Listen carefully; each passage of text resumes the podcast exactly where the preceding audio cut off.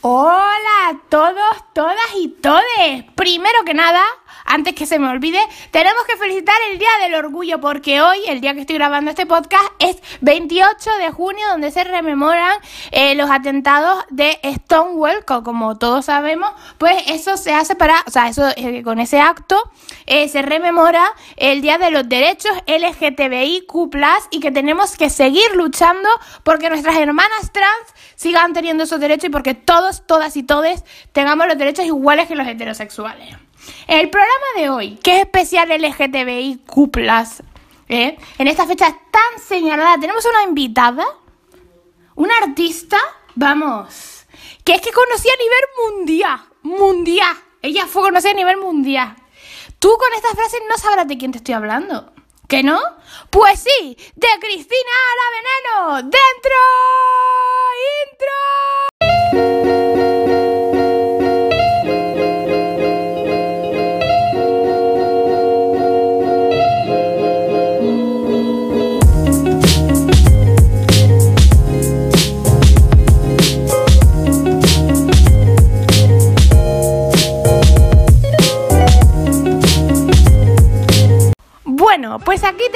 A Cristina Ortiz Rodríguez, más conocida como Una Veneno. Ella nació en el pueblo de Adra el 19 de marzo de 1964. Fue muy conocida en nuestro país durante la década de los 90 y principios y mitades de los años 2000. Se dedicó, entre muchas otras cosas, a ser vedette, actriz, cantante y una gran personalidad de nuestra televisión. Durante los primeros años de su vida no fueron muy fáciles, ya que nació en Adra, como dijimos anteriormente. Sus padres eran José María y María Jesús, que le bautizaron con el nombre de José Antonio. Joselito como se le nombrará más adelante. En el pueblo ella cuenta que lo pasaba muy mal, ya que la gente le insultaba y le pegaba. Y también sobre todo pues su madre, porque no estaba conforme con que eso le hubiera salido un hijo, ella decía maricón. No fue hasta su adolescencia cuando ella se da cuenta de que quería ser una chica. Y aún así va a seguir sufriendo esas agresiones. Cuando ya crece un poco más se hace peluquero. Y tenía mucha fama en su pueblo porque era muy guapo. Y aquí hay un dato que yo esto no lo sabía, o sea, sí que lo vi en la serie, o sea, que, le daban como, eh, le decían guapo tal. Pero hizo pinitos de modelo y llegó a ser Mister Andalucía en el año 1989, que Cristina tenía pues 26 años, o sea, eh, maravilla. Entonces más adelante ella va a coger y va a decir que va, yo no me puedo quedar aquí en el pueblo, yo me tengo que ir a la capital de España, Madrid, que es como muchos y muchas hacemos, y muchos, mm, largarnos a la capital porque de donde nosotros somos, pues amiga, no se puede conseguir y hay que ir a Madrid, hay que ir a conquistar Madrid. Entonces ella va allí, prueba suerte, pero desgraciadamente aquella época, finales de los 80, principios de los 90, a las personas trans no le quedaban otra que o ser o trabajar en la noche, ¿vale? O ser mmm, prostituta. O sea, es que no había otra. O sea, ya te podías tener mucha suerte para que te colocaran por ahí pero tenías que currártelo, amiga, ¿eh? O sea, no es como ahora. Entonces, bueno, pues ya empieza a hormonarse, a llamarse Cristina y va a trabajar en el conocido Parque del Oeste, que para quienes no lo sepan, pues trabajar en el Parque del Oeste era un parque un poquito eh, complicado, porque además de prostitución, ahí habían asesinatos, secuestros, gente que se iba a drogar. O sea, a mí me ha comentado gente que vivió en esa época y que pasó por ahí que me, me decían que era una locura ese parque. Y hoy en día, pues, oye, que yo he ido por la noche, no, también. Pero yo he ido, que mi amiga Raquel Sordo, que se está escuchando esto, Raquel y yo nos hemos comido unas pizzas en el Parque del Oeste. O sea, mm, todo chill. Pero bueno, que en aquella época, imagínate tú, y encima siendo una chica atrás, es que no me lo quiero imaginar. Muy fuerte todo. Pero llega el año 1991 y ella debuta en la televisión. En el programa Lo que necesitas amor. ¿Que, ¿De qué iba este programa? No te preocupes porque aquí está Laura Cruz Ortega para explicarte a ti de qué iba el programa Lo que necesitas amor.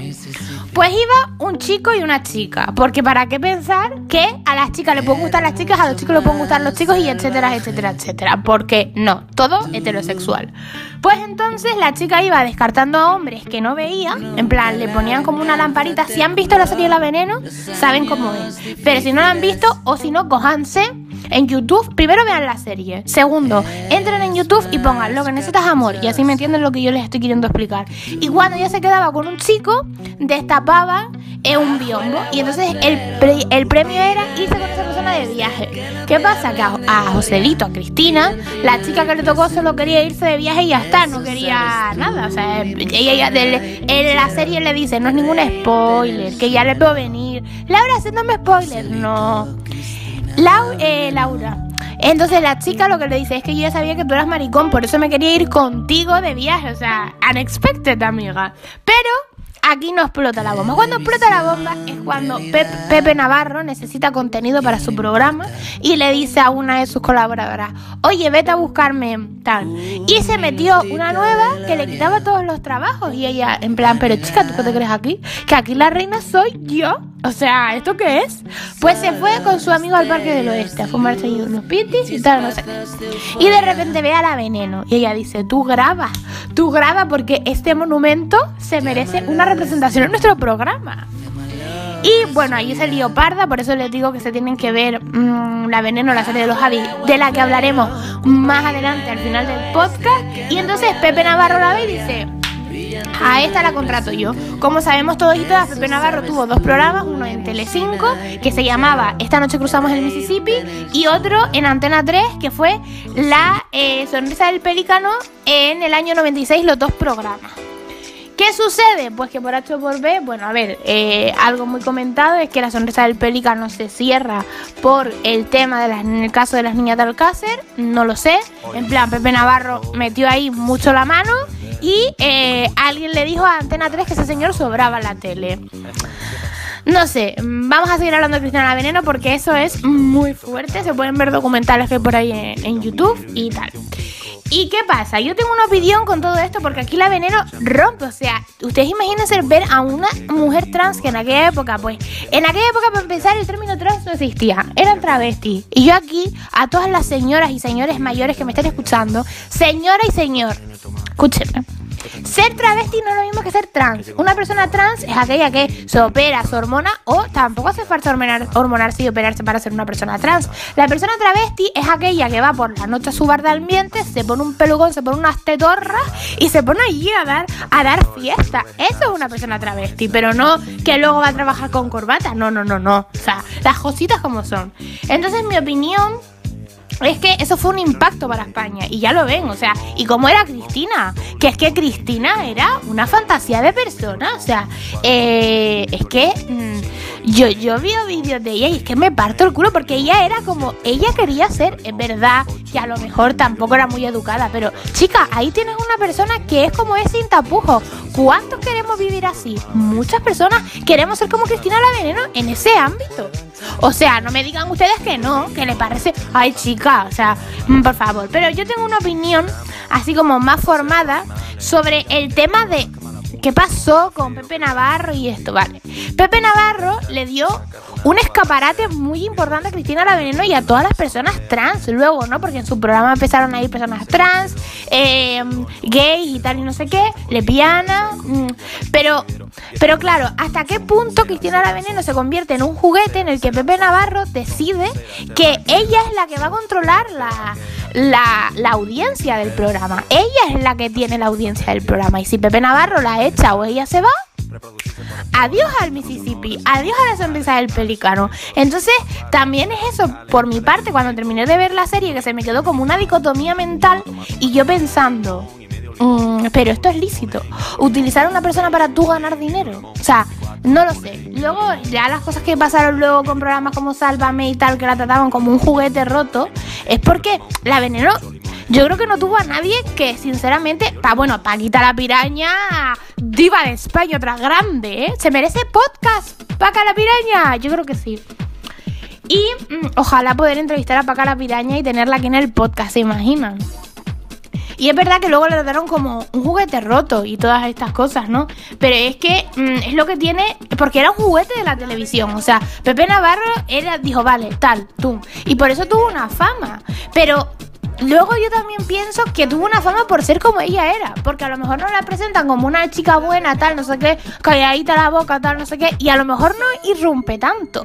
También hay un montón como un, un debate muy grande, ¿no? Porque en aquellos momentos, en los 2000, la veneno para muchas personas del colectivo no representaba y no defendía una figura del colectivo trans ni el colectivo LGTB, pues como era ella. Pero hay algo que ha dicho mucho Valeria Vegas en un montón de entrevistas y es que no sé, o sea, la persona del colectivo y muchas veces las personas referentes del pasado, estoy hablando de los 90 hacia atrás, eh, son personas que a lo mejor en ningún momento creyeron ser referentes. O sea, tú eres una persona del colectivo y no crees que vas a ser un referente o no crees que vas a ser activista, activismo. Entonces, no hay por qué tener una buena cara ni por qué estar todo el rato diciendo no, no, no, no, no, no. O sea, yo no creo que Cristina la Veneno tuviera en su cabeza el ser activista, pero ella inconscientemente, igual que otros muchísimos famosos y otros muchísimos eh, referentes nuestros, eh, inconscientemente eh, hicieron bandera de un movimiento. Y gracias a ponerle nombre, etiqueta y cara a ese movimiento,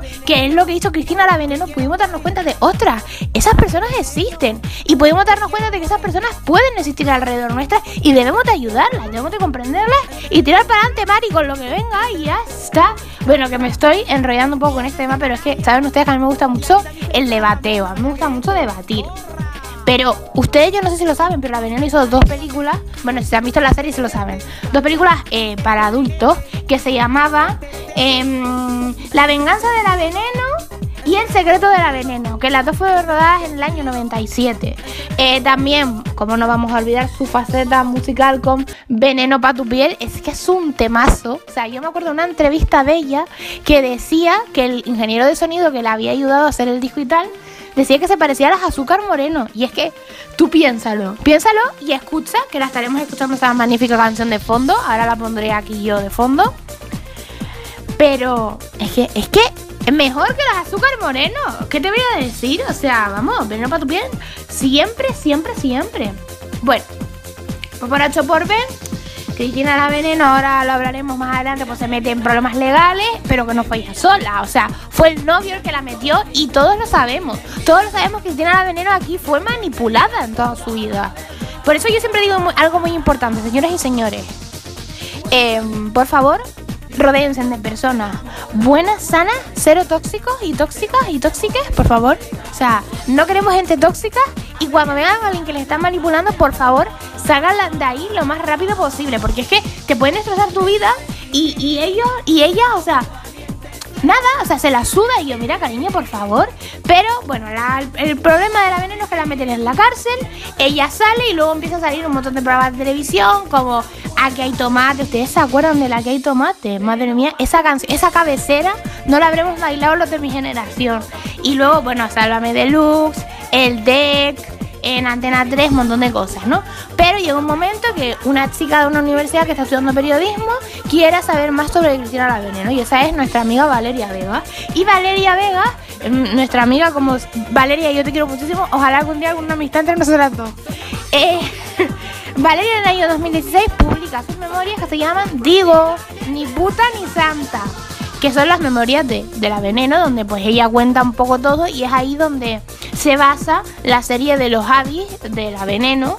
Y la verdad es que yo el libro no me lo he leído, pero la serie sí que me la he visto. Desgraciadamente, poco después, eh, el 9 de noviembre del mismo año, Cristina La Veneno fallece en su domicilio eh, de unas causas un poco como mm, que la gente no sabe qué fue lo que pasó, ¿sabes? Un poco misteriosa. Y según él, eh, que he estado yo investigando, el examen forense determinó que su, la causa de la muerte fue, o sea, que ocurrió debido a la mezcla de ansiolíticos y alcohol. Ahora una vez visto yo mm, el tema de la veneno, documentales que se han hecho, la serie y tal, señoras y señores, o sea, a la veneno la mataron. O sea, la veneno no se murió, se la cargaron, porque ella en el libro a lo mejor contaba algo, contaba algo no, si lo contaba todo. O sea, ella lo cuenta todo, ella no tenía ningún tapujo en la lengua. Pero yo no sé cómo puede llevar esto a alguien a matar a una persona. O sea, se, cree que fue su pareja. Hombre, la tenía ciega perdida. O sea, todo lo que dijera él era fantástico y maravilloso. Y es que a mí me da muchísima pena. O sea, eh, ahora vamos a pasar directamente a hablar sobre la serie. Porque a mí la serie hay muchas opiniones. La que más... Mmm, comentarios tiene son positivos. Y yo lo veo de una manera positiva la serie, me gustó muchísimo. Yo lloré con todos los capítulos, con el último capítulo eh, lloré muchísimo. O sea, ustedes no saben lo que yo lloré. Eh, y hay gente como compañeros míos, que aquí les mando un saludo, eh, que no les gustó nada porque no retratan a la viva imagen de la veneno, sino que se exageró todo. Yo desde aquí tengo un mensaje, no solamente para esas personas, sino para todos, aunque yo se los he dicho. Eh, las películas biográficas siempre se exageran, porque contarle a tu vida a alguien de manera plana, cariño, no se engancha ni el papa. Entonces, hay que poner un poquito de un poquito de drama, un poquito de, de, sexo, de lujuria, de pasión, ¿no?